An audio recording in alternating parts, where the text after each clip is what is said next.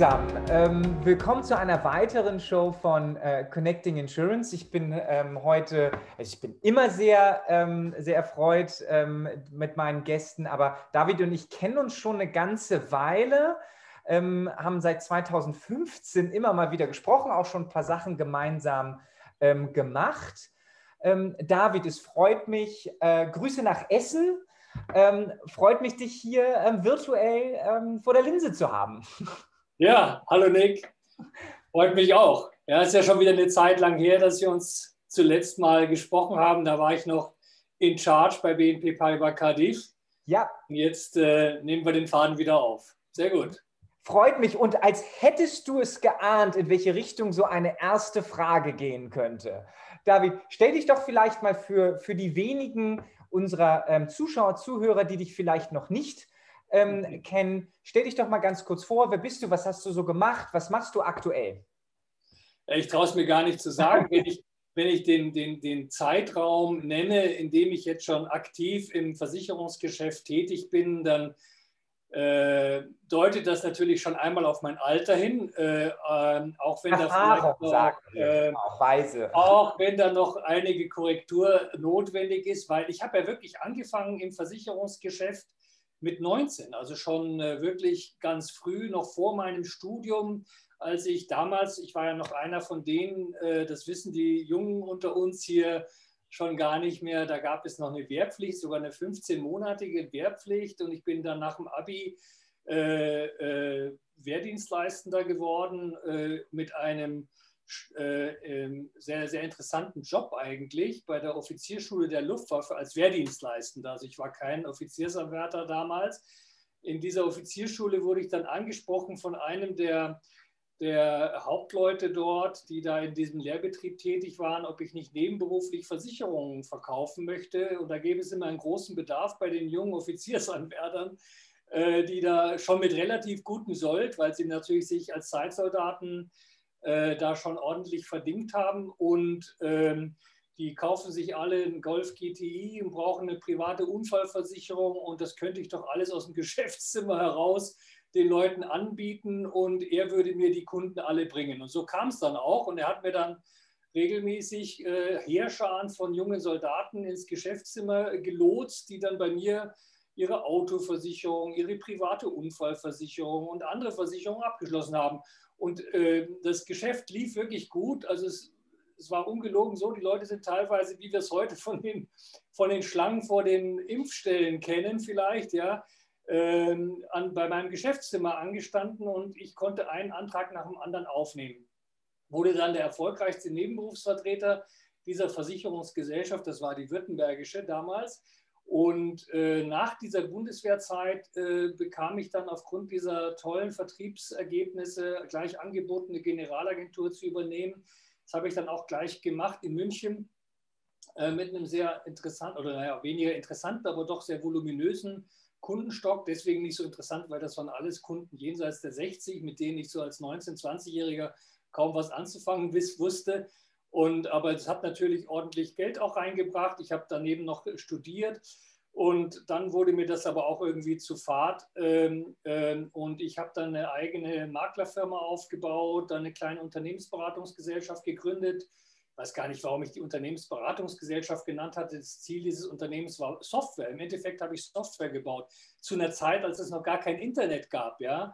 Äh, da hatten wir noch äh, IBM XT-Rechner mit Floppy-Disks äh, und äh, haben dann äh, Software gebaut zum Vergleich von Versicherungstarifen. Wir waren der erste Vergleicher von Versicherungstarifen in der privaten Krankenversicherung. Also alles, was heute so an Vergleichen im Internet ähm, ähm, zu sehen ist, geht irgendwie zurück auf unsere frühere Firma FGP hieß die. Und wir hatten damals irgendwie 800 Lizenznehmer deutschlandweit. Die Firma habe ich dann verkauft, als es, äh, das Studium zu Ende ging. Ich habe Volksschule studiert in München und dann bin ich sozusagen in die, Konzern, in die Konzerne hineingegangen. Das hat mich einfach damals noch mehr interessiert, als da mein eigenes Ding weiterzumachen. Vielleicht war das auch ein Fehler im Nachhinein betrachtet, wobei ich jetzt nichts als Fehler betrachten möchte, aber es war natürlich der falsche Zeitpunkt, um da auszusteigen. Denn kurz drauf ist dieses Unternehmen, das dann meine Firma übernommen hat, eine kleine, eine andere Softwarefirma in München, äh, hat riesiges Geld gemacht, natürlich, indem sie unsere Lösung sozusagen ins Internet äh, portiert hat und, und da dann auch das Endkundengeschäft äh, mitbetrieben hat. Also ähm, daher über 35 Jahren Versicherungs äh, äh, erfahren. Ähm, die meisten von denen, die jetzt zuschauen, kennen mich wahrscheinlich aus meiner jetzt 13 Jahre langen Zeit bei BNP Paribas Cardiff als Hauptbevollmächtigter der deutschen Niederlassungen, wo ich wirklich viel Spaß hatte, viel Freude hatte, so ein Unternehmen damals mit irgendwie 100 Millionen Euro Umsatz, 120 Millionen Euro Umsatz, eine sehr, wie soll ich sagen, mittelständischen Unternehmenskultur, äh, extrem offen, mit viel Freiheiten für den Chef, äh, das Unternehmen dorthin zu bringen, wo er meinte, dass äh, das Unternehmen hingehört. Und ähm, äh, ich habe es dann verlassen Mitte letzten Jahres ähm, mit einem Umsatz von rund 500 Millionen Euro Umsatz und etwa der, der dreifachen der dreifachen Menge an, an Mitarbeitern und äh, bin jetzt zurück äh, zu meinen äh, unternehmerischen Wurzeln, wenn du so willst, und ähm, baue ein sehr spannendes Startup auf. Super, und da kommen wir auch auf jeden Fall nochmal drauf, drauf zu sprechen. Und vielleicht kriege ich es auch nochmal, wo, wo hat denn so eine Kadif sozusagen, äh, wo hast du die denn hingelenkt? Ne? Wo, wo ist das? Da kommen wir vielleicht auch noch drauf. Aber vielleicht ähm, würdest du ähm, das gibt, es gibt so ein schönes, ähm, es gibt so eine schöne South Park-Folge, die heißt Captain Hindsight. Das ist immer der Typ, der im Nachhinein alles besser weiß. Ähm, nun ist es natürlich so, dass, und ich finde es immer so ganz witzig, er sagt so, habe ich es doch gleich gesagt, aber ähm, das gehört ja auch so ein bisschen dazu, dass man äh, ein bisschen schlauer wird, ein paar Erfahrungen macht über die Zeit. Ähm, wenn du vielleicht mal so zurückblickst, würdest du mit dem, was du jetzt weißt, ähm, wenn du was für einen Ratschlag würdest du dir, und jetzt, was, was dir näher liegt, vielleicht dir selber am Anfang oder in der Mitte deiner Karriere geben? Oder was würdest du vielleicht als Ratschlag jemandem wie mir, ja, der so auch Unternehmer, ein eigenes Startup oder der vielleicht eine gewisse Karriere ähm, in einem, bei einem Versicherer hat, gibst so, wo du sagst, die zwei, drei Sachen, ähm, wenn ich da, ob man darauf gehört hätte, wäre noch was anderes, aber wenn ich darauf gehört hätte, das wäre irgendwie ganz cool gewesen. Also ich, ich, weiß nicht, ob ich jetzt wirklich äh, da so allgemeingültige Ratschläge geben kann. Ich kann dir erzählen, wie ich, wie ich die Sachen selbst angegangen bin. Also ich glaube, insofern ist mal einer der wesentlichen Dinge, die mich immer getrieben haben, das zu machen, was ich machen will. Ja? Und dem treu zu bleiben und sich nicht verbiegen lassen von irgendwelchen äußeren Umständen, Einflüssen, Einflüsterern oder, oder Chefs äh, im, im, Zweifelsfall, das ist dann auch der Grund, weshalb es dann so ein bisschen gekraxelt, ge, geknarrt hat im, im Gebälk äh, äh, in, den, in den letzten paar Jahren äh, bei Cardiff und auch bei anderen Unternehmen, bei denen ich vorher tätig war, wo ich einfach gemerkt hatte, ich kann nicht mehr das machen, äh, wovon ich persönlich überzeugt bin, dass es das Richtige ist. Und ich denke, das ist auch äh, die richtige Leitschnur. Und da muss man auch konsequent sein und auch so konsequent, dass man dann irgendwo einen Job, auch der, wenn der gut bezahlt ist und sonstigen Komfort bietet, dann auch einfach verlässt und sagt, nee, das ist es nicht mehr. Du kannst ja äh, nicht mehr ordentlich ins Spiegelbild schauen, ohne dass du schon die Verkrümmungen siehst, ja, regelrecht in deiner Physiognomie, die du jeden Tag machen musst, um, um, um irgendwelchen anderen Leuten zu gefallen und zu pleasen. Also das machen, was man möchte. Das ist mir von Anfang an so gegangen. Schau in meiner Familie, äh, der eine oder andere kennt ja auch meine Schwester, die berühmte Schauspielerin ist oder, oder was weiß ich, oder mein Großvater, der Dirigent war. Es war immer eine sehr künstlerische Familie. Die, äh, die Familie hat immer gewollt, dass die Kinder, die Nachkommen sozusagen sich künstlerisch betätigen und so. Ich konnte gut Oder Versicherungen verkaufen. Und, und ich habe beide. Ja? Oder Versicherungen verkaufen. Es war eins von beiden. Eben nicht. Oder? Eben nicht. Ja, genau. Ja, bei uns war der, der, der Wahlspruch sozusagen, wer nichts wird, wird, wird. Und ist auch dieses nicht gelungen, macht man in Versicherungen. Ja? Und äh, ich habe nicht nur, äh, und das wurde dann noch verschärft mit dem, mit dem Satz, wer nichts wird, wird Volkswirt. Und ist auch dieses nicht gelungen, macht man in Versicherungen. Ich habe dann Volkswirtschaft studiert. Mhm. Äh, ich war einer der einzigen und wenigen überhaupt in der Familie, die jemals irgend so ein äh, sag mal, äh, ein MINT-Fach. Ja, in so, in so ein Fach einsteigen, ja, es war noch waren Philosophie und so wäre alles gegangen. Lehrer hätte man auch werden können, aber doch nicht Wirtschaft und so, ja. Geld kommt da irgendwo her, aber das ist doch nicht wichtig, wie. Und ähm, äh, insofern habe ich mich da immer an meine, sozusagen, meine Leitschnur war immer die entscheidende. Und ich habe gesagt, ich mache Volkswirtschaft und ich werde auch noch Versicherer, ja, und, und, äh, und das war gut so. Und ich habe ich hab wahnsinnig viel Spaß gehabt in meiner Karriere. Das war auch eine, eine super, äh, ich hatte auch wahnsinnig viel Glück in der Karriere. Insofern äh, kann man den anderen da nicht viel raten, weil, weil sie haben nicht so viel Glück wie ich.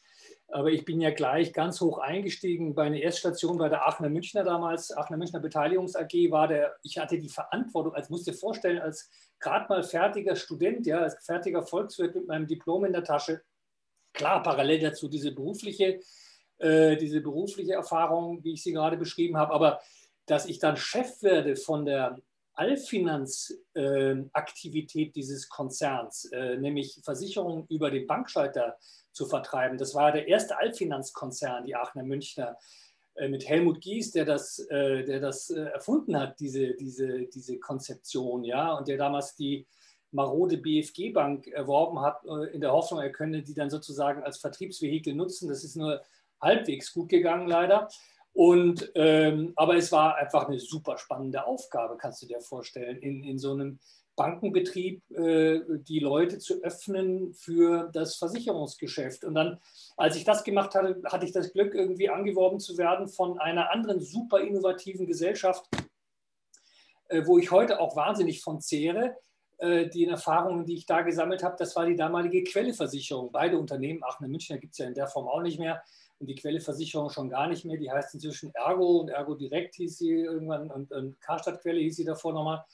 Äh, aber das war ja ein Unternehmen, das hat sich damals schon wirklich in, in aller Professionalität mit, mit Database Marketing auseinandergesetzt. Ne? Die hatten den, den Quelle Versandhandelsbestand als, als, als Markt und haben in diesem Bestand aufgrund der Informationen, die das Versandhaus hatte, über die Bestellhistorie, über das Zahlungsverhalten, über die ganzen soziodemografischen Informationen, die die natürlich wüst gesammelt haben. Damals gab es ja noch keine DSGVO und solche Dinge. Also da waren ja, äh, äh, Datenschutz war da noch kleingeschrieben. Und, und wir konnten auf diesem wahnsinnig reichhaltigen Informationsbestand Kampagnen in alle Richtungen entwickeln, haben dann äh, tolle Produkte gemacht so für den produktaccessorischen Versicherungsvertrieb, äh, äh, Garantieverlängerung für Kühlschränke äh, etc. pp. Also es war auch eine super spannende Zeit. Ich hatte immer Glück, immer im richtigen Unternehmen zu sein. Mein, dem, mein damaliger Chef bei der Aachener Münchner, äh, der dann irgendwie wegen der äh, Streitereien mit den Aktionären irgendwann dort freigestellt wurde, ist dann wieder in, in, in, in gelandet, damals als Vorstandsvorsitzender beim HDI, der Wolf-Dieter Baumgarte.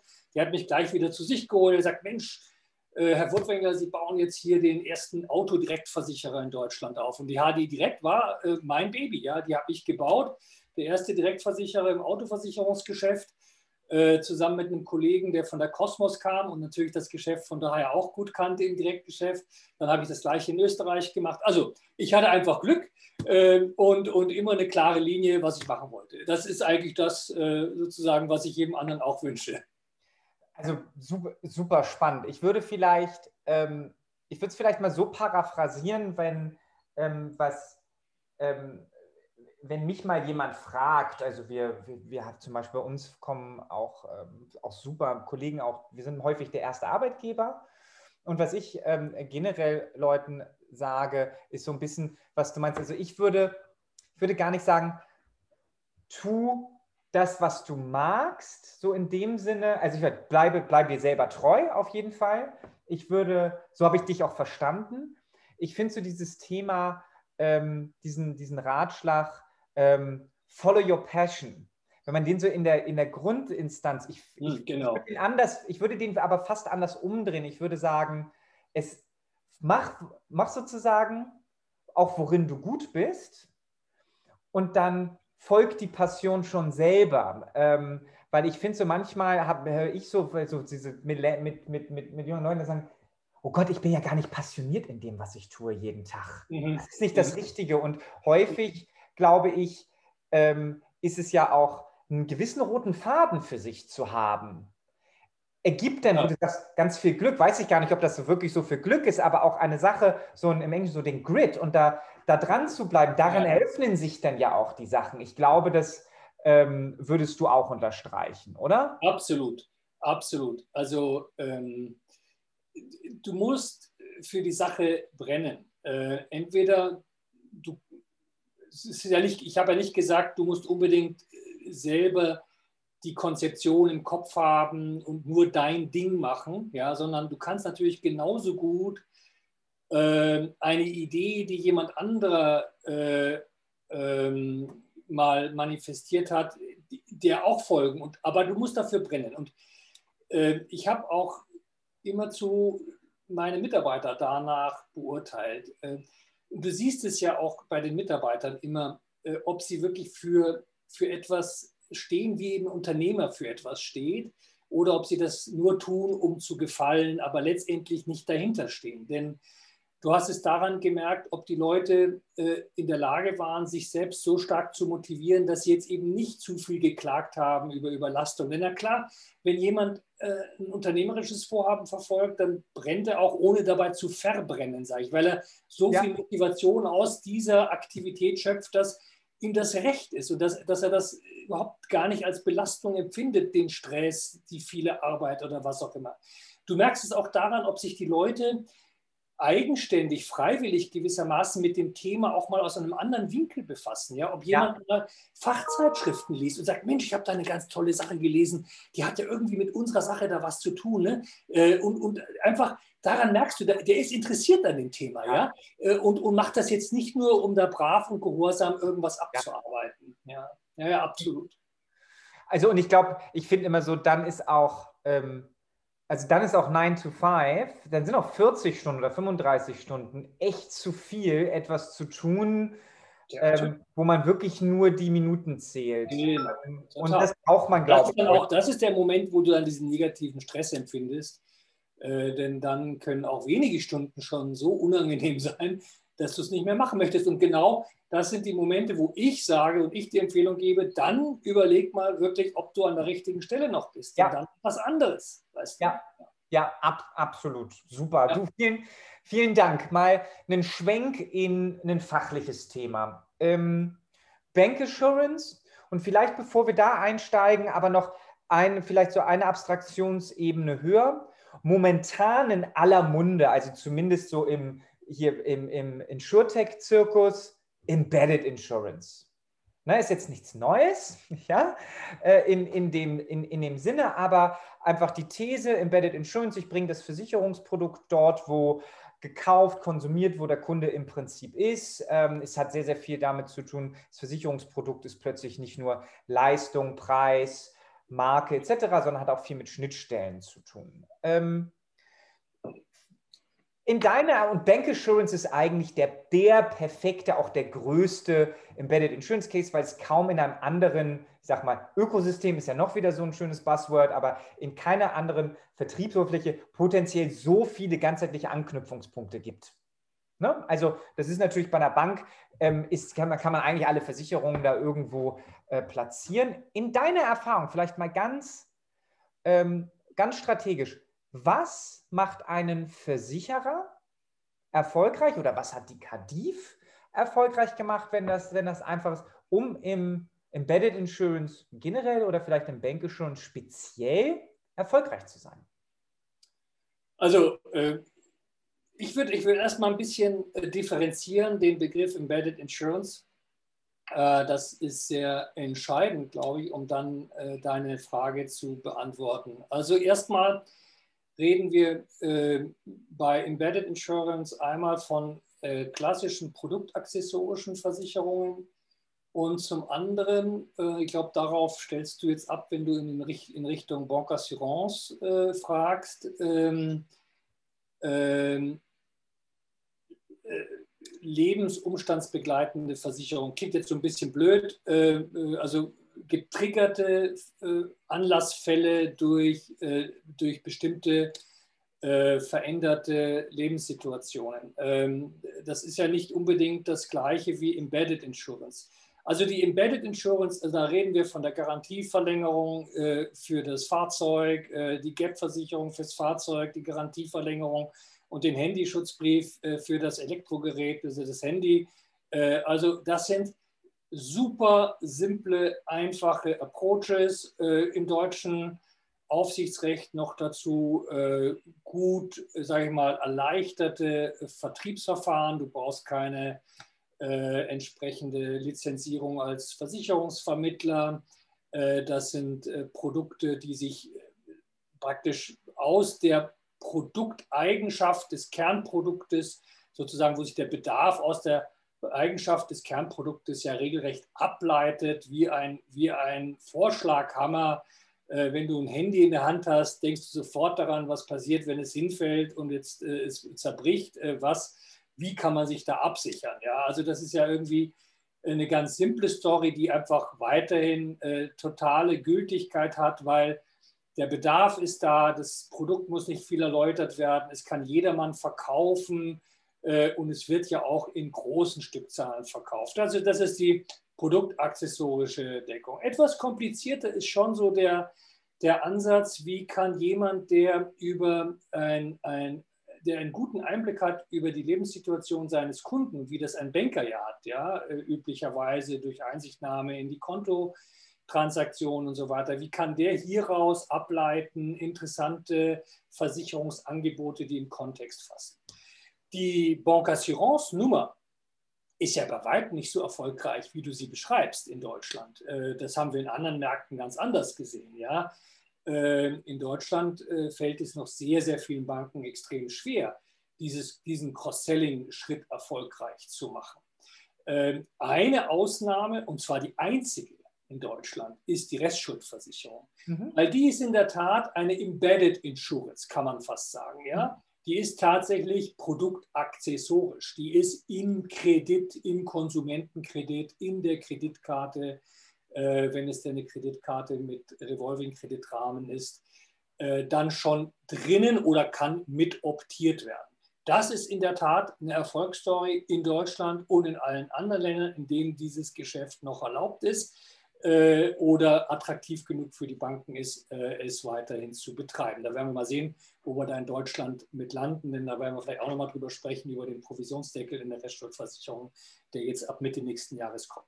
Also, das ist eigentlich das Geschäftsprinzip der KDIF gewesen, diese Art von Embedded Insurance anzubieten, Gap-Versicherung zum Auto, zur Autofinanzierung oder zum Autoleasingvertrag, die Restkreditversicherung, die Garantieverlängerung zum ähm, äh, Autofinanzierungsvertrag beziehungsweise zu jedem anderen Konsumentenkreditvertrag die entsprechende Restkreditversicherung.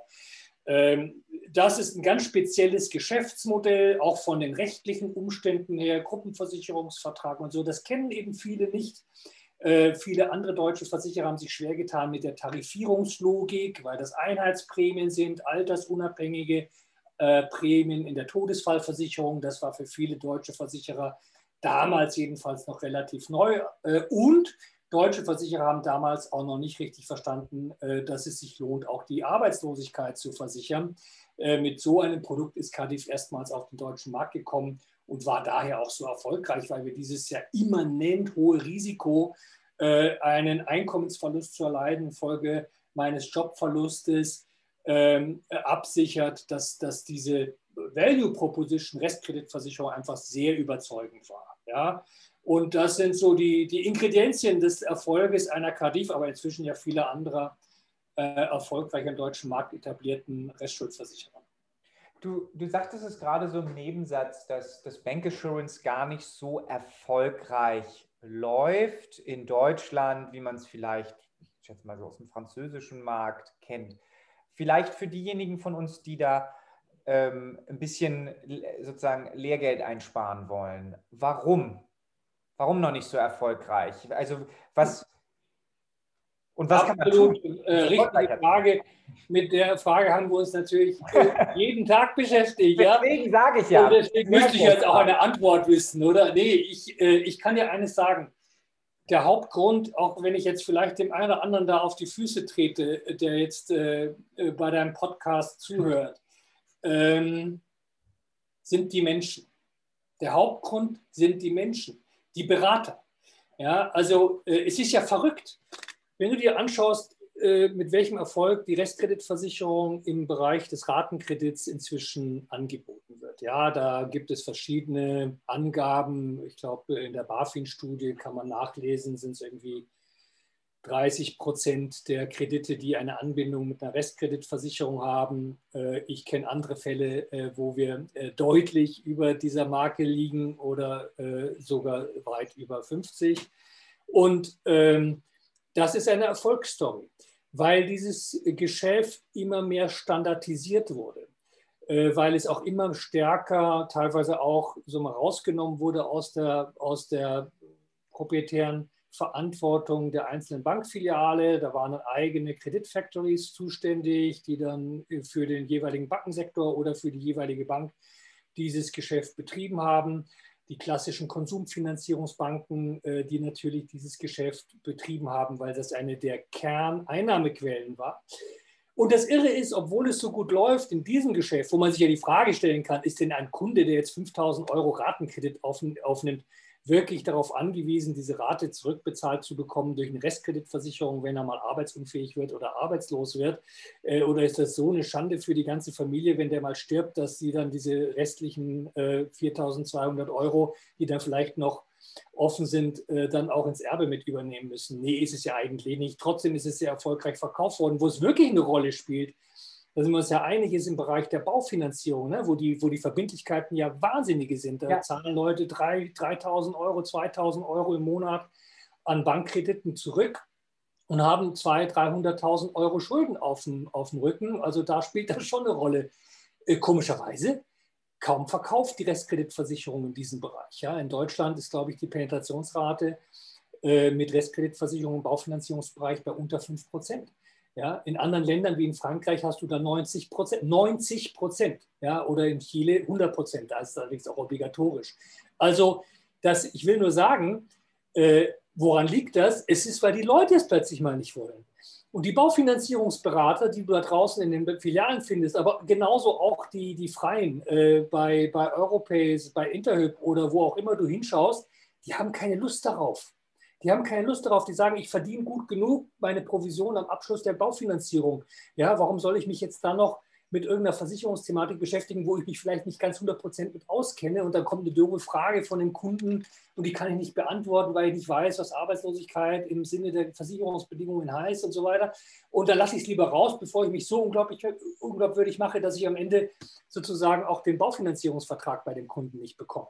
Also äh, das ist irre und das ist, wird viel schlimmer. Wir haben ja damals bei Cardiff auch sowas gemacht wie den, ähm, den KMU-Kredit.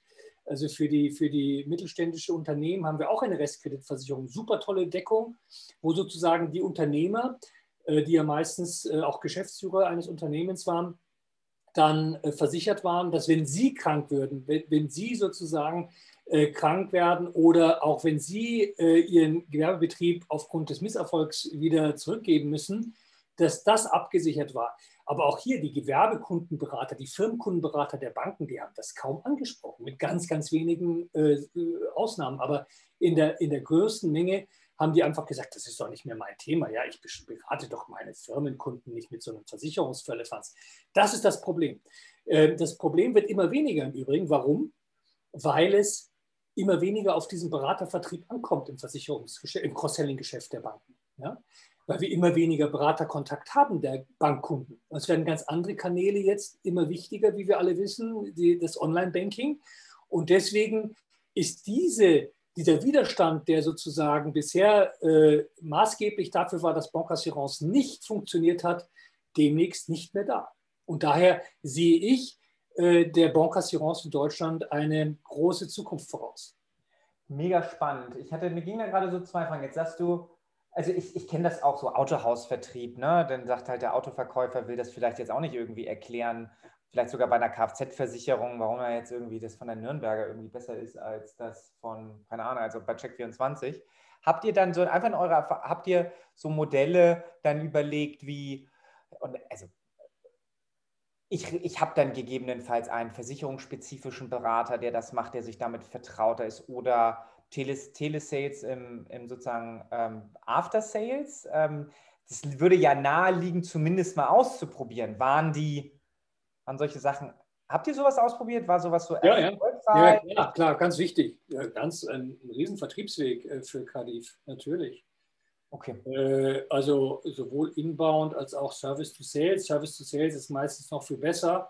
Also ich weiß nicht, ob das jedem bekannt ist, was Service to Sales äh, äh, Telefonmarketing ist, aber das ist typischerweise, wenn du den Kunden nicht selber anrufen musst, äh, das, was, was man ja auch nur tun darf, wenn man eine entsprechende äh, Genehmigung durch den Kunden bekommen hat und auch die Telefonnummer hat und dann auch die richtige Zeit erwischt, in der man den Kunden dann erreichen kann und so weiter.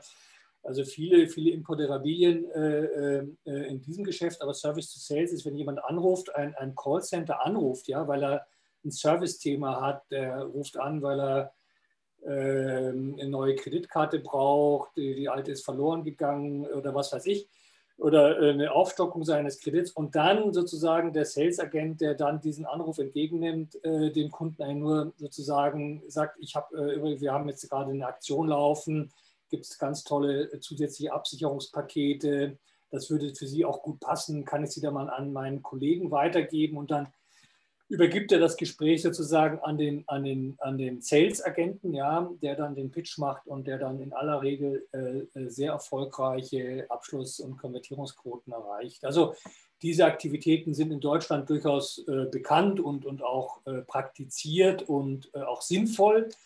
Ähm, aber die gleichen natürlich das nicht aus, was, was draußen an der, an der, in, der Filiale sozusagen verpasst wurde. Ne? Das sind das sind dann nur Nachbesserungen im Nachhinein. Ja. Da kommst du dann nochmal auf 10% Penetration über solche Aktivitäten in einem bestehenden Kundenbestand, wohingegen du am Point of Sale, wenn du das Produkt gemeinsam mit dem Kernprodukt, dem Kredit oder was auch immer der Autofinanzierung anbietest, äh, äh eben gerne mal auf 30, 40 Prozent gekommen wirst. Bedeutet aber am Ende, und da, da will ich so ein bisschen, wenn man jetzt sagt, äh, es tun sich ja am Thema so Bandit oder B2B2C Insurance, da gibt es ja auch viele Startups, die sich da tummeln. Also auch nicht nur Startups, sondern ich so ein, finde ich ganz, die, die Swiss Re ist zum Beispiel sehr rührig da unterwegs mit IPTQ, ähm, vor fünf Jahren gegründet, 370 Millionen mit zwei Milliarden bewertet. Die machen halt so Zeugs mit Ikea und so weiter. Ähm, eine Element, eine, eine La Parisienne, Vacam. Es gibt sogar als MGA also da tut sich extrem viel. Also nur mal so, in, in den USA wurde gerade Extend, hat eine 260 Millionen Finanzierung für Warranty-Versicherung gemacht. Also ähm, und da tut sich mit, und ich glaube auch, dass die auf der technischen Seite, äh, wenn du flexibel versichert, dass sie das Produkt so relativ schnell hinbekommen. Aber was ich gerade raushöre, scheint ja auch zu sein, ich meine, das eine, so ein Produkt kopieren, ist also ein Produkt zu innovieren, also besseres Underwriting zu machen. Das, das weiß ich jetzt nicht, ob man das in Turnschuhen besser hinbekommt als äh, die klassische Assekuranz. Und das zweite, was du ja sagst, ist, ähm, es ist gar nicht nur, es braucht halt doch noch den Menschen. Also das ist ja ein After-Sales, Telesales-Team vorzuhalten, das zu machen. Das sind ja auch Ressourcen, die du vorhalten musst. Und daher so meine Frage in deiner Zeit, wie habt ihr so etwaige aufstrebende Wettbewerber eigentlich wahrgenommen? Ähm, und hat euch das überhaupt beeindruckt? Es klingt natürlich jetzt überheblich, wenn ich sage nein. Nein, aber ist ja einfach. Äh, weil ähm, ich habe da äh, nur wenig von gesehen, was wirklich äh, irgendwie von Erfolg gekrönt war. Ähm, und äh, denn wie du richtig sagst, es, es ist eben nicht äh, nur die Frage der Digitalisierung von äh, Produkten oder Digitalisierung von Workflows äh, innerhalb der Factory, und äh, irgendwie eine schöne Antragsstrecke äh, zu präsentieren. Äh, da muss viel mehr ran. Ne? Und, und ähm, so viel B2B2C ist dann auch nicht gewesen. Es gibt schon die einen oder anderen, die was gemacht haben, ganz erfolgreich. Äh, dann darfst du halt auch, musst du auch immer vorsichtig sein, dass du da nicht zu sehr in so einem absoluten Nischenbereich bist, ja, mit irgendwie der Drittfahrer Haftpflichtversicherung, das ist ja rauf und runter genudelt worden, als sei das das Produkt schlechthin, ja, das, der Produktmagnet, keine Ahnung. Ja, äh, entschuldige mal, wen interessiert das denn? Äh, ich spreche jetzt auch dein Unternehmen da an, du hast da ja da auch äh, Erfahrungen gesammelt, vielleicht sind die auch viel besser, als ich das so wahrgenommen habe, aber das sind dann halt schon Nischenbereiche, wo du dich dann äh, zwar äh, in Turnschuhen wunderbar äh, austoben kannst, äh, äh, aber im Endeffekt, du wirst nie eine Relevanz finden. Du musst, äh, ich denke, Dinge müssen wirklich relevant sein, in jeder Hinsicht, für den Bi ja auch. Ne? Also du wirst nie eine besondere Anerkennung erreichen in, bei so einer Partnerschaft mit einem großen Distributor, mit einem großen Kfz-Hersteller oder mit irgendjemandem, mit einer großen Bank, ähm, wenn du dich in, in, in, Kleinstlösungen, die dann alle sehr smart umgesetzt sind, gar keine Frage äh, bewegst. Du musst was entwickeln, wo wirklich äh, das, das, was sich dann auch in der PNL deines Partners spürbar, spürbar niederschlägt. Ja, dann hast du das Level an Relevanz erreicht und das erreichst du nur, wenn du auch für den Kunden ein relevantes Produkt machst, was in großer Zahl gekauft wird oder wo der Kunde bereit ist, auch ein bisschen mehr als 3,50 Euro für auszugeben. Ja? Denn da muss ja das Produkt auch relevant sein. Und wenn man sich aber mit Produkten mit 3,50 Euro Prämie auseinandersetzt, dann wirst du dieses Level an Relevanz nicht erreichen. Also ich kann das, ich kann das total äh, bestätigen. Also das ist jetzt die, die, das Thema Drittfahrerschutz ist jetzt, also die Themen, die wir gemeinsam mit unseren Kunden umsetzen, am Anfang, wenn da jemand fragt, welches Produkt funktioniert, sage ich immer, es geht ums Regal. Vertrieb schlägt Produkt. Wenn du da den richtigen Zugang hast, dann funktioniert das Thema.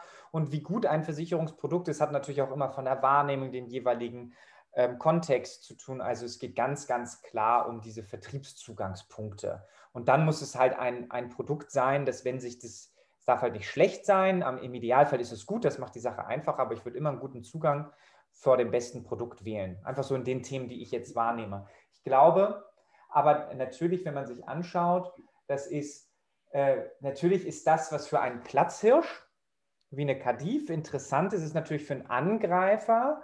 Ähm, das sind einfach andere Losgrößen und ähm, wir merken schon, dass diese Logik als Angreifer aufgehen kann, zu sagen, lieber Vertriebspartner, mach mal alles, ich beweise mich in diesem einen Thema und ich gehe dann weiter, um einfach Vertrauen aufzubauen. Und wenn man da halt nicht aufpasst, weil, also ich sag mal, auf der technischen Seite ähm, sind auch die ganz Großen noch sehr, sehr behäbig. Ähm, das hat dann viel, glaube ich, auch damit zu tun, dass man sich das anguckt und sagt, eigentlich haben wir doch alles.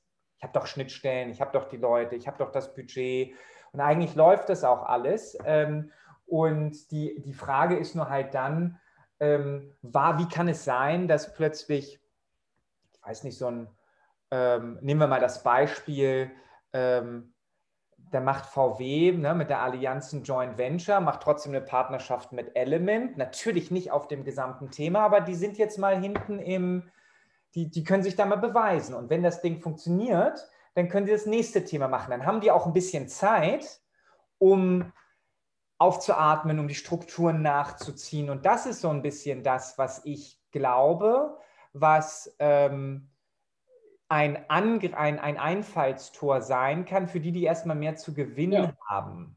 okay, das ist, ein fairer, äh, das ist ein fairer Aspekt, gar keine Frage. Du musst natürlich dann immer dagegen halten, das Risiko, dass du nur als ähm, als Testdummy genutzt wird. Absolut, ja? absolut. Das ja, und also äh, eine Allianz äh, hat dieser Partnerschaft mit Element äh, vielleicht nichts äh, entgegengesetzt. Erstens, weil sie sich darüber im Klaren waren, sowas selber aufzubauen in ihrer schwerfälligen IT. Äh, hätte viel zu lang gedauert, wäre viel zu kostintensiv, hätte sich nie rentiert im Nachhinein aufgrund des Umsatzes. Äh, insofern sagt die dann, okay, mach das ruhig mit jemandem anderen. Wir schauen uns das an. Ja, und die Gefahr ist dann eigentlich eher die, dass das super läuft. Weil wenn es super läuft und plötzlich mal relevant wird, dann haben, haben die wiederum einen schweren Stand, aus dieser, so mal als Testdummy etablierten Kooperation, meistens mit kurzen Laufzeiten, ähm, ähm, dann äh, in, eine, in eine tiefere, weitergehendere und längerfristige Kooperation zu kommen, weil dann eben der Platzhirsch, wie du richtig sagst, kommt und sagt, ja, das schaue ich mir jetzt dann doch mal an, das mache ich jetzt selber auch genauso gut. Äh, klar, für, den, für das Startup vielleicht die Chance, dann irgendwie einen guten Exit zu machen, um, um die Lösung, die sie bis dahin gebaut haben, dann den Platzhirschen sozusagen abzutreten. Das ist ja auch schon einige Male vorgekommen. Also absolut. Und wir sagen halt für uns, ähm, ich glaube, dass diese großen Partnerschaften ähm, einfach ein Big Boys Game sein werden, weil genau wie du sagst, das ist, muss ja gar nicht schlecht sein, sagt, ich lasse mir das mal. Also ich muss ja gar nicht alles, sozusagen, ich lasse die anderen mal den RD-Effort und wenn es relevant wird, ähm, dann kriege ich auch intern die Ressourcen sonst hin, um es einfach sozusagen, dann weiß ich ja schon, was da gemacht werden ja, muss, um ähm, zu übernehmen, um es zu kopieren etc. Und wir glauben halt auch, das war, wir sind ja ganz am Anfang auch, als, als wir uns auch kennengelernt haben, war unser Ansatz ja eigener Mehrfachagent zu sein. Und wir merken halt für uns, wir wollen lieber einfach nur das technische Bindeglied sein und die Themen, die gut funktionieren, auch gar nicht wir wollen nie die gesamte Infrastruktur, sondern Case für Case diese Themen zu machen, weil es einfach ähm, auf der technischen Seite und wie immer so IT-Projekte geplant sind, wir da sehr, sehr gerne die Sachen ähm, beobachten. Also wir gucken uns zum Beispiel aktuell, planbarer, wir gucken uns diese ganzen tollen Plattformgeschichten an. Da sind in den letzten drei bis fünf Jahren sind da überall Partner, ganz viele Startups, das ist super. Und die guckt man sich jetzt an, zwei, drei Jahre. Und die, die skalieren, die kommen natürlich auch in den Genuss einer schönen Ausschreibung. Na, also wir haben ja auch mal darüber gesprochen, dann kriegt man so eine Ausschreibung von Mediamarkt Saturn. Toll, ganz viel Volumen. Und jeder, der in so eine Ausschreibung hat, bedeutet noch lange nicht, dass man damit überall Geld verdienen kann. Ja? Ähm, und wenn man sich jetzt diese Themen anguckt und sagt, jetzt investieren wir in das Schnittstellenthema, jetzt nehmen wir das, was ihr eigentlich wollt, das nehmen wir auch mit und jetzt bringen wir das rein, was wir zusätzlich können, nämlich die Commercials, die Reichweite, den Service. Mhm. Und das sehe ich schon, dass ähm, diejenigen, die in den Unternehmen das alles beobachten und machen wollen, einfach jetzt nochmal ein Jahr lang warten, sich das angucken, sagen, okay, jetzt machen wir das auch. Und ähm, ich glaube, das wird ein, ein echt spannender, spannender Markt. Ähm, und wir wetten halt ganz klar drauf, dass es die Großen machen werden, aber dass sie nicht so schnell die IT-Organisation nachziehen können. Werden wir sehen. Ja. Ähm, aber, aber zeigt eigentlich nur, dass das doch mehr Ressourcen, so sind wir ja reingekommen in das Thema, ähm, plötzlich ein Telesales sehr, sehr gut zu organisieren. Weiß ich jetzt nicht, ob man das ähm, in, in Kreuzberg irgendwie besser lernt als woanders. Ja, keine Ahnung. Ja, nee, wahrscheinlich ähm, nicht. Vielleicht einmal noch so auf das Thema ähm, Restschuldversicherung, Provisionsdeckel. Ähm, also vielleicht für die, ich, ich mache es mal, ich bin ja ein Laie und ähm, dem Risiko ähm, ausgesetzt, dass ich das jetzt auch irgendwie total vereinfache, aber ich war ganz erstaunt, dass ähm, im, im, im Restschuldbereich, ich sage mal, deutlich höhere Provisionen gezahlt werden, als man jetzt im normalen ähm, Kompositversicherungsbereich kennen würde. Ach. Und ähm, magst du da vielleicht mal sagen, aus deiner Sicht, was ist so eine übliche Spanne und so ein Extrem in Deutschland? Ich habe auch mal gehört, irgendwie in Polen waren dann mal irgendwie so 90 Prozent oder so. Das macht man jetzt wohl nicht mehr in Deutschland. 90 Prozent Provision auf dem Thema.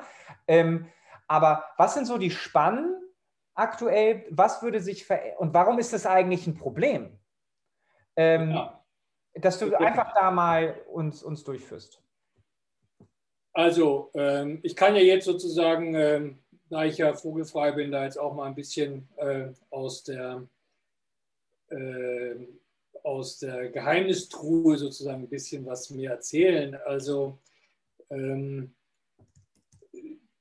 die Vergütungssätze in der Restschuldversicherung, ähm, wie sie auch durch die BaFin erhoben wurden, ähm, und da gab es ja dann so eine Statistik, äh, wo es dann hieß, also die Mehrzahl ist so bei knapp unter 50, gibt es einige so um die 50 rum und dann gibt es sogar ein paar, die über 50 liegen, angeblich sogar welche, die bis 70 Prozent und so weiter Provisionen bezahlt haben.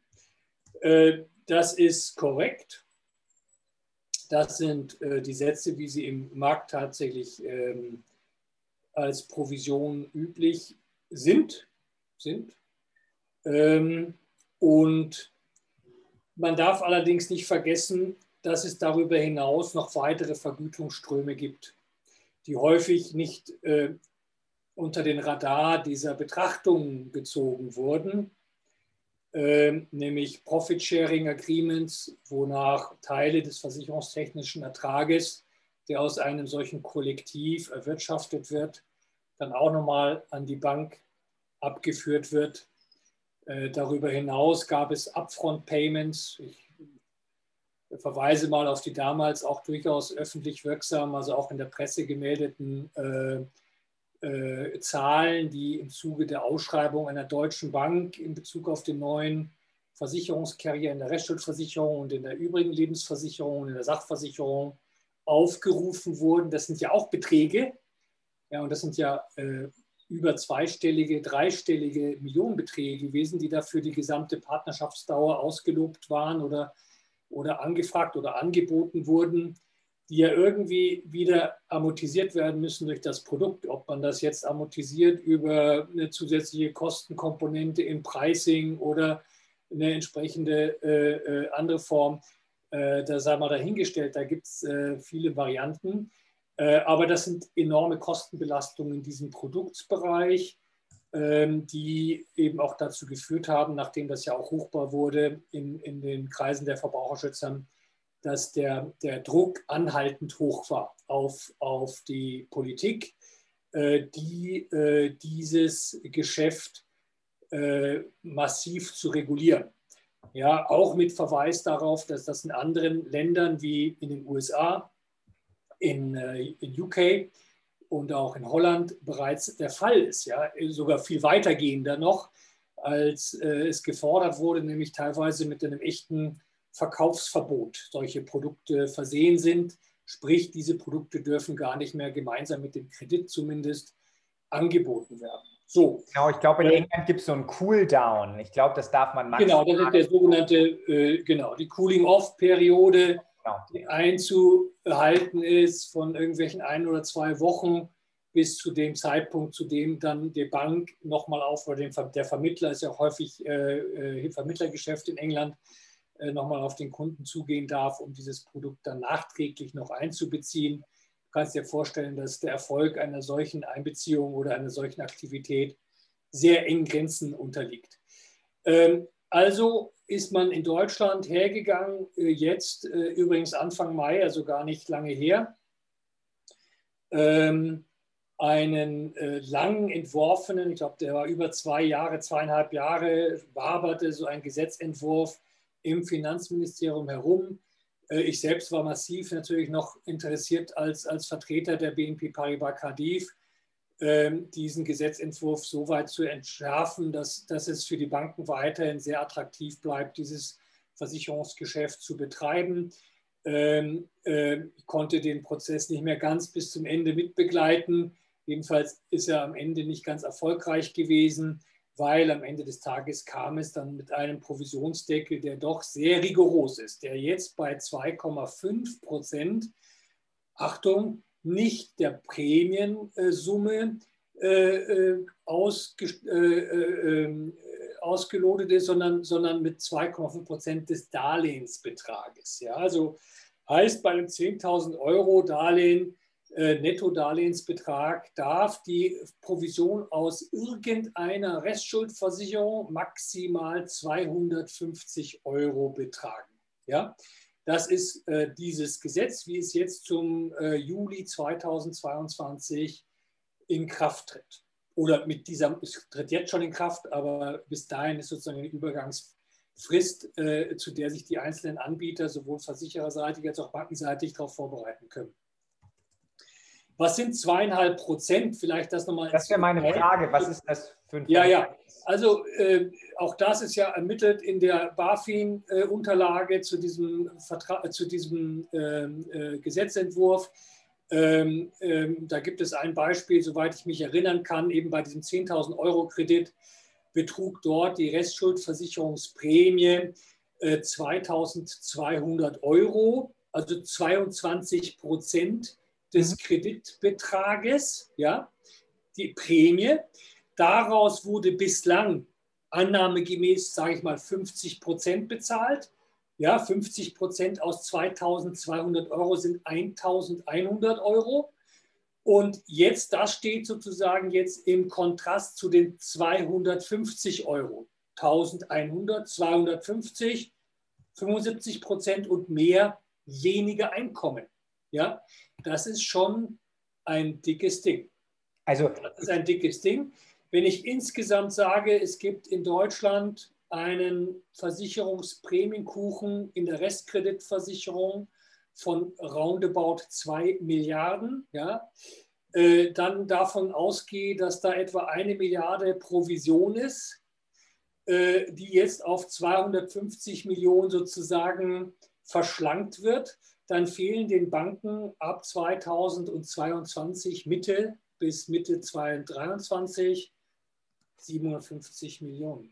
Und das kommt zusätzlich zu dem wahnsinns ertragsschwachen Geschäft im, im, im, im Retail-Banking, ja, wo jetzt ja gerade eine Studie rausgekommen ist, die nochmal bezeugt, dass diese PwC-Studie, die auch in den Tagesthemen, glaube ich, oder Tagesschau äh, thematisiert wurde, ähm, im Durchschnitt verdient eine Bank an den Privatkunden in Deutschland 172 Euro im Jahr. Ja? Im Vergleich zu in der Schweiz, glaube ich, waren es 444 Euro oder Schweizer Franken, weiß ich jetzt nicht. Und in Österreich über um 208 Euro. Also wenn ich da jetzt auch noch die Restschuldversicherung als Ertragsquelle rausnehme, ja, das ist schon mühsam. Und jetzt ist noch äh, die Möglichkeit der Banken, da einfach Gebühren zu erhöhen, nochmal zusätzlich reduziert worden durch, den, durch die BGH-Rechtsprechung. Also es ist schon ein, ein sehr schwieriges Geschäft, das Retail Banking. Also Super, also vielen Dank dafür die, für, für die Einblicke und ähm, auch total, total gekauft. Ist es jetzt aus deiner Sicht, ich verstehe, warum das ein Problem ist für die Banken, ist das ein Problem für die Versicherer? Also die äh, braucht ja dennoch die zwei. Ja, pass auf, also es ist so, äh, die, du könntest natürlich sagen, dass das Geschäft geht so weiter. Äh, das Einzige, was fehlt, ist die Provision. Äh, das heißt, die Topline der, der Versicherer wird natürlich entsprechend niedriger sein, ne? weil die Topline ist ja nach wie vor die ja. volle Prämie inklusive der, ja. der Also die wird sich schon mal reduzieren. Aber die Annahme ist ja schon mal zu hinterfragen, wird denn weiterhin eine Bank in dieser Weise Restkreditversicherungen verkaufen? Meine These ist, und ich, ich, ich rede ja wirklich als auch aus der, aus der Warte eigentlich einer, einer Bank, weil ich mich sehr mit der Bank beschäftige als meinen künftigen Partner sozusagen in meinem Startup. Äh, meine These ist, dass Banken sagen, Restkreditversicherung ist weiterhin interessant, denn auch 250 Euro, mal dem, bei, dem, bei dem Beispiel zu bleiben, muss erstmal verdient werden. Ne? Das meine ich. Es ist okay.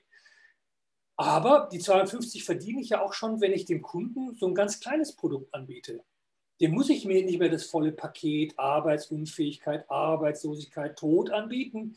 Und manche haben noch Unfallinvalidität und Pflegebedürftigkeit und schwere Krankheiten und alles mit reingepackt, ja, um da möglichst viel Prämie zu akkumulieren.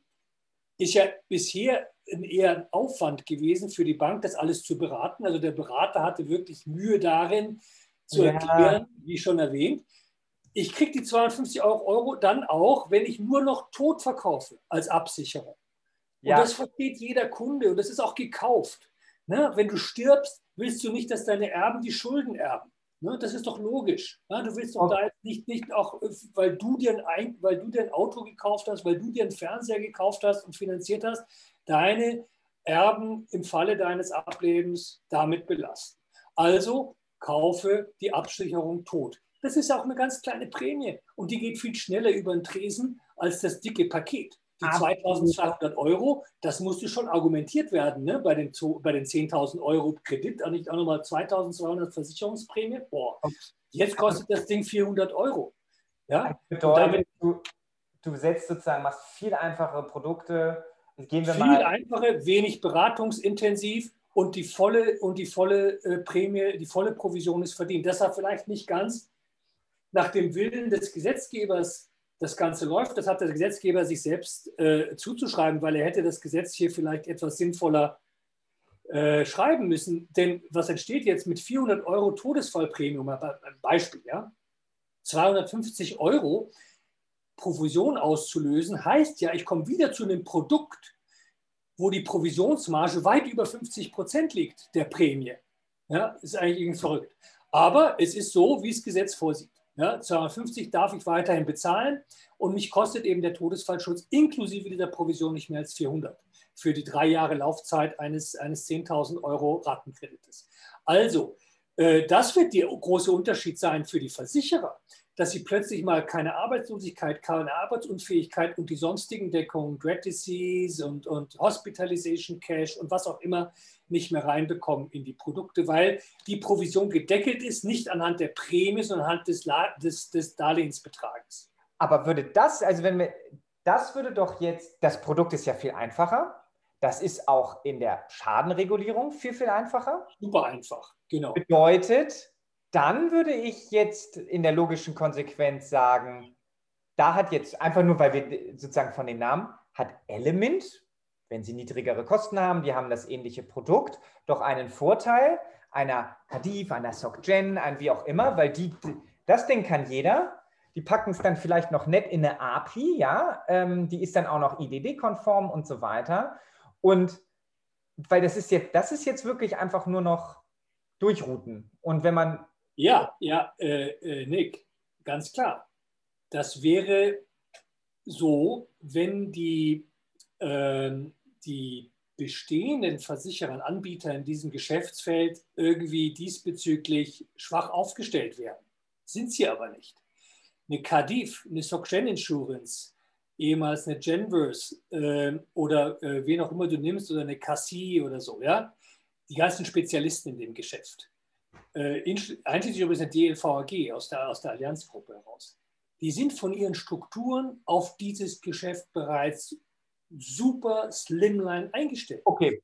Eine Cardiff hat gerade mal 180 People an Bord und, und, und äh, wumms da ein 500 Millionen Prämien. Ja, okay. Ja, ja ich glaube, so viel hat allein Element schon in ihrer, was weiß ich, in ihrer IT-Abteilung sitzen. Naja, ist vielleicht äh, übertrieben. Und Aber haben, genau, und haben 6,8. Kostenmäßig, kostenmäßig kann denen so schnell keiner was vormachen. Ganz ehrlich nicht. Ja? Also ja. Ähm, die sind auf dieses Geschäftsmodell große Stückzahlen, sehr äh, äh, homogenes Geschäft, in Gruppenversicherungsstrukturen abgewickelt, mit einem ganz geringen administrativen Aufwand, kaum Änderungsdienste in dem bestehenden Geschäft. Das, was an Änderungsdiensten gemacht werden muss, das, was an Dokumentationsarbeit gemacht werden muss, machen ja die Banken, ja, machen ja die Banken, nicht der Versicherer. Der stellt ja praktisch nur seine Balance Sheet zur Verfügung und sein Produkt-Know-how und seine aktuellen Ressourcen. Also Insofern, da ist den, äh, den äh, Contender nicht groß an den Kahn zu fangen. Also total, wobei ich das glaube, wird sich drehen. Ich glaube, da wird jetzt die Bank sagen, der, der mir das abnimmt, weil, also ich weiß jetzt nicht, ob das, ob das so ist, ob man sozusagen mit dem Grundsatz, aber wenn ich schon weniger Geld verdiene, dann suche ich mir jetzt einen Partner, der diese Tätigkeiten mir abnimmt, oder? Ja, oder er kann sich auch dafür vergüten lassen. Ne? Das ist ja die andere Variante, wie sie auch in dem Gesetzentwurf jetzt vorgesehen ist, dass ich anstelle von Provision auch, auch Verwaltungsleistungen vergütet lassen, mir lassen kann. Und da arbeiten im Moment sicher die ein oder anderen Anbieter dran, zu überlegen, ist das nicht vielleicht eine interessante Alternative zu der Provision, dass man dem der Bank sozusagen für die administrativen Leistungen, Prämieninkasso, äh, äh, Versicherungsdokumentation, Änderungsdienst, Beratungsleistung äh, etc. pp. bis hin zu First-Level-Support im Schadenbereich ähm, da entsprechende äh, TPA-Vergütungen äh, gibt. Ähm, das darf aber nur anstelle einer Provision gemacht werden. Da sagt der Gesetzgeber sehr klar, also du musst dich entscheiden. Und, und diese Leistungen müssen dann auch fair vergütet werden nach Armslenkprinzip. Okay, okay. Verstanden. Aber also alles, alles durchdacht, alles, alles mal angeschaut. Ähm, ich glaube nicht, dass da für, äh, für Nicht-Spezialisten weiterhin so wahnsinnig viel äh, interessantes Potenzial drin liegt. Auch, auch das total fair, ne? dass man halt sagt, so das einfach jetzt so als Mitnahmegeschäft, dafür ist es halt nicht mehr einfach genug. Ähm, da musst du schon ähm, rabiat drauf sein. ähm, also vielen Dank. Ich habe ein bisschen mitgeschrieben. ähm, vielleicht zu diesem Punkt, wir hatten es am Anfang schon mal kurz angesprochen, also Customer Value für Banken über Cross-Selling.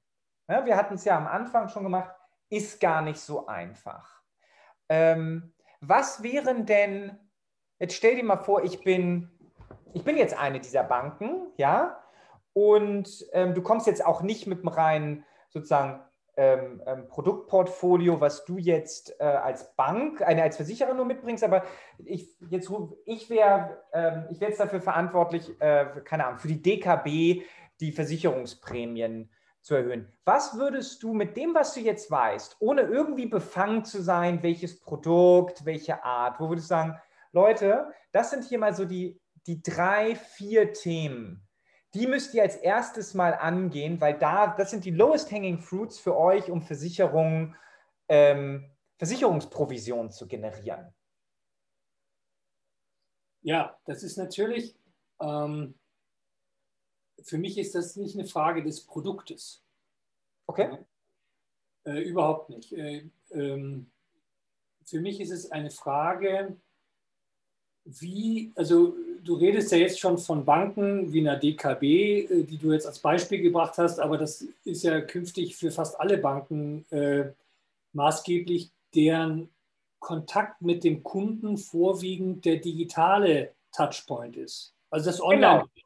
Ne? Also lass da mal. Von diesen Banken.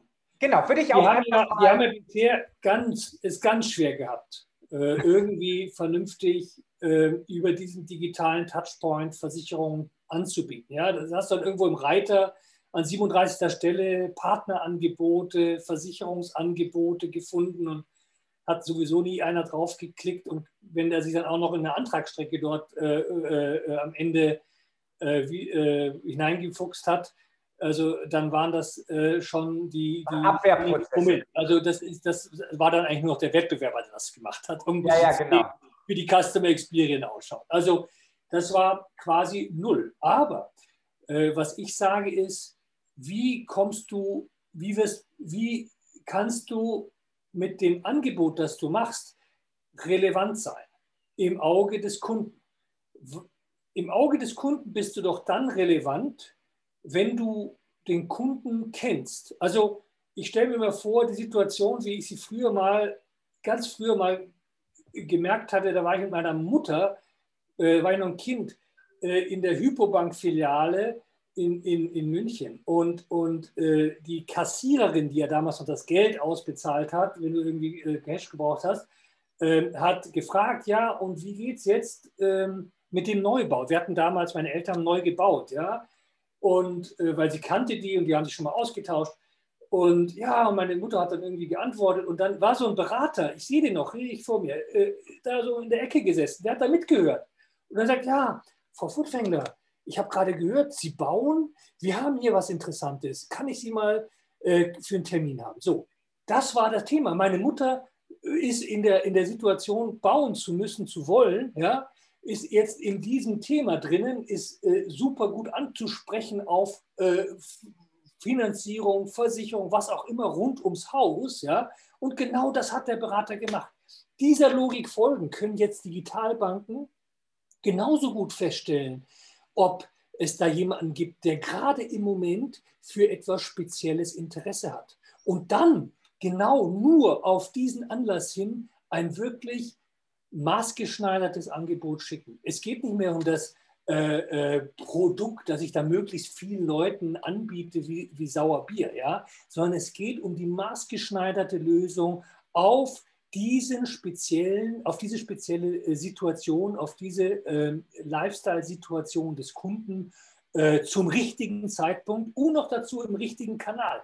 Also das ist die, das ist die hohe Kunst des Cross-Sellings. Und wer diese hohe Kunst beherrscht, und da wollen wir mit unserem Startup sozusagen einen Beitrag zu leisten, ja, ähm, der wird super erfolgreich sein weil du hast die Kontotransaktion deines Kunden, die du anschauen kannst, wenn der Kunde dir die entsprechende Genehmigung erteilt hast.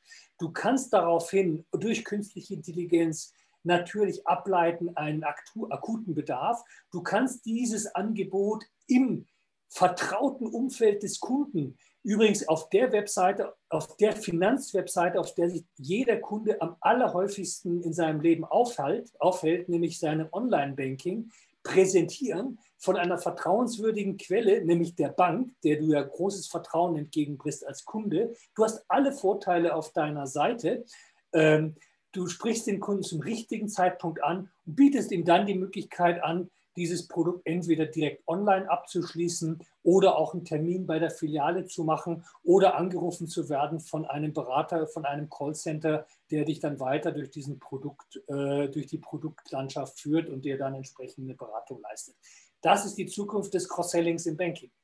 Und denn was macht ihr denn genau mit eurem, ähm, mit eurem Start-up? Also führen uns da doch mal durch. Wo, wie helft ihr da einer Bank und oder einem Versicherer auf dieser Reise?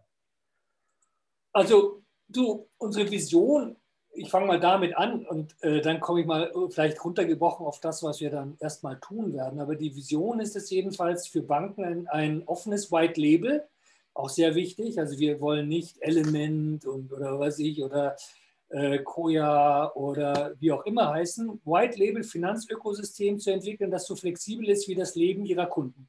Also äh, wir wollen praktisch eine Lösung anbieten, die wirklich genau passt und die dann auch modifizierbar ist. Denn ich glaube, das ist auch immer das Problem in dem Direktabschlusskanal, dass die Kunden das Gefühl haben, ja, der erzählt mir viel im Moment, äh, dann kaufe ich ein Produkt und dann weiß ich nicht mehr, wie ich damit umgehen soll. Ich weiß nicht mehr, wen ich ansprechen soll, um es zu verändern. Ich bin lang gebunden für lange Zeit, was weiß ich. Also du musst dem Kunden sehr schnell auch sagen, hier hast du eine Plattform, in der du Produkte erwerben kannst mit äh, null Risiko, ja, wo mhm. du auch immer anpassen kannst, jederzeit deinem, deinem, deinem Lifestyle entsprechend die, De die Deckungen anpassen kannst. Dazu bieten wir den Banken eine intelligente Infrastruktur, die Kontotransaktionen sozusagen als Insights nutzt. Ja, für diese Engine, um auf dieser Basis kontextuelle Produkte personalisiert auf dem passenden Kanal auszusteuern. Das ist also die Vision. Und natürlich wird es sich nicht wundern, als alter Restschuldversicherungshase habe ich mir schon mal gedacht, ja, was könnte man eigentlich den Banken anbieten, um, ihren, äh, um sozusagen den jetzt frei werdenden Versicherungsbedarf im Bereich Restkreditversicherung durch das Wegfallen vieler sehr entscheidender Deckungen, denn ich bin davon überzeugt, das ist eine super wichtige Deckung, die Arbeitslosigkeit und die Arbeitsunfähigkeitsdeckung bei Verbindlichkeiten im finanziellen Bereich. Ähm, wie, was kann man denen da anbieten? Ich finde ja viele Dauerschuldverhältnisse in jedem Konto und ja. kann dann ja auch mal da interessante Angebote zu machen. Und das wird der erste sozusagen Business Case, den wir im ersten MVP mal abliefern werden. Aber das Ziel ist wirklich hier ein echtes Ökosystem aufzubauen und ähm, es freut mich zu lesen, in der PwC-Studie, die ich eingangs schon mal äh, äh, zitiert habe, ist auch äh, sehr schön beschrieben, dass äh, ich glaube 70 Prozent der Banken bis 2027 ein Ökosystem äh, in ihren Online-Banking-Kanal mit aufnehmen wollen. Und das finde ich gut, weil ich genau in diesem Bereich tätig bin. Und wo, wie heißt ihr? Wo findet man euch? Wo kann man da? Kann man Wir sind noch im Steels-Mode. Eigentlich darf ich dir das alles gar nicht so richtig erzählen. Äh, werden meine Investoren ganz nervös. Äh, also kein Namen. nein, nein, das Unternehmen heißt Value X. Ja. Ähm, das gibt es auch schon, ist auch schon gegründet. Ähm, und äh, wir sind ein kleines Team äh, von sehr kreativen Leuten, die da im Moment äh, die Köpfe zusammenstecken. Digital natürlich nur. Äh, und ähm, äh, diese Lösung auf die Beine stellen. Cool. Ähm, wann würde ich aus, aus, aus deinem, ab wann kann ich mich sozusagen als Bankmanager oder Versicherungsmanager bei dir melden, wenn du mir dabei hilfst, sozusagen ab wann werdet ihr ready, da in den Austausch zu gehen? Im Herbst diesen Jahres. Mhm.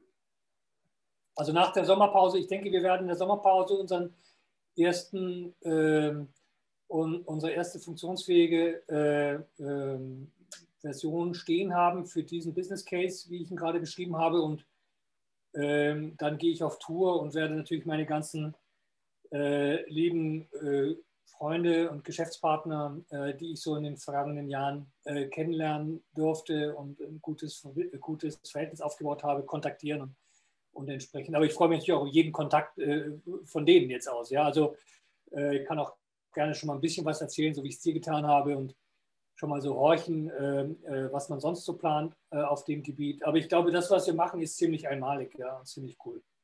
Super. Du, David, das ist glaube, so lange habe so doll habe ich noch nie überzogen. Also am Anfang, meinte ich, ja, das ist so eine halbe, dreiviertel Stunde. Ähm, ich kann es jetzt nicht drauf sehen, aber ich glaube, wir sind gut über die Stunde weg. Ähm, ja. ja, musst du was rausschneiden dann? Äh, nö, ähm, ach, dann muss, muss, man halt unter, muss man halt dreimal duschen, ja, bis man es fertig gehört hat. Ähm, du David, ganz, ganz vielen Dank. Also, ähm, das ich habe da eine Menge mitgenommen. Ich finde, ähm, dass meine Erwartung auch erfüllt, dass man hier wirklich auch mal sozusagen, ich kenne auch aus der Beratung das T-Profil ja auf dem hohen äh, horizontal reden, aber auch irgendwie mal runter rein, weil sonst ist es halt auch irgendwie langweilig, weil nur diesen BS-Bingo, ähm, dafür ist einfach Versicherung dann doch zu, ähm, äh, zu facettenreich. Das ist ja, ja. das Schöne. Also ja. vielen, vielen Dank auch da, dass du uns an deinen Erfahrungen hast teilhaben lassen. Und ich denke, ähm, dass sich der eine oder andere, also kann ich auch nur empfehlen, äh, äh, bei dir vielleicht auch schon vorab meldet. Ja. Ähm, und mir hat super viel Spaß gebracht. Ähm, ich hoffe, dass wir uns dann irgendwann, weil wir haben uns ja noch nie persönlich gesehen, wir haben schon ein paar Mal Doch. Nein. Doch auf so einer Fintech-Konferenz haben wir uns persönlich gesehen. Ich glaube nicht. Doch, doch. Aber ist ja wurscht. Das müssen wir jetzt Also es war jedenfalls nur kurz und nur sehr oberflächlich und genau. Damals gab es noch nicht so viel Videokonferenzen, das heißt, wir wussten gar nicht, wie wir aussehen voneinander. Also, genau, ich wusste. Genau. Ach so, ich habe aber dann äh, Hamburg. Mir wurde genau irgendwo in Hamburg und mir wurde gesagt, das ist der der Nikolaus Sür. Ja. Ah, okay. Also, okay, mit dem habe ich jetzt schon mindestens 20 Mal telefoniert. Ja, ja, ja. Aber ich weiß immer nicht, wie der aussieht. Ja, damals Ach, guck mal. So, also äh, das, äh, so. ähm, ja, genau. ähm, nein, also David hat mir sehr, sehr viel Spaß gebracht. Ähm, danke. Und Gerne. Ja. wünsche dir ganz viel Erfolg. Ähm, das hört sich mega spannend an. Ähm, und wir bleiben sicherlich ja. Im Austausch. Super, ja, euch auch alles, äh, alles Gute, bleibt gesund und äh, schöne Sommerzeit wünsche ich. Danke. Ciao, ciao.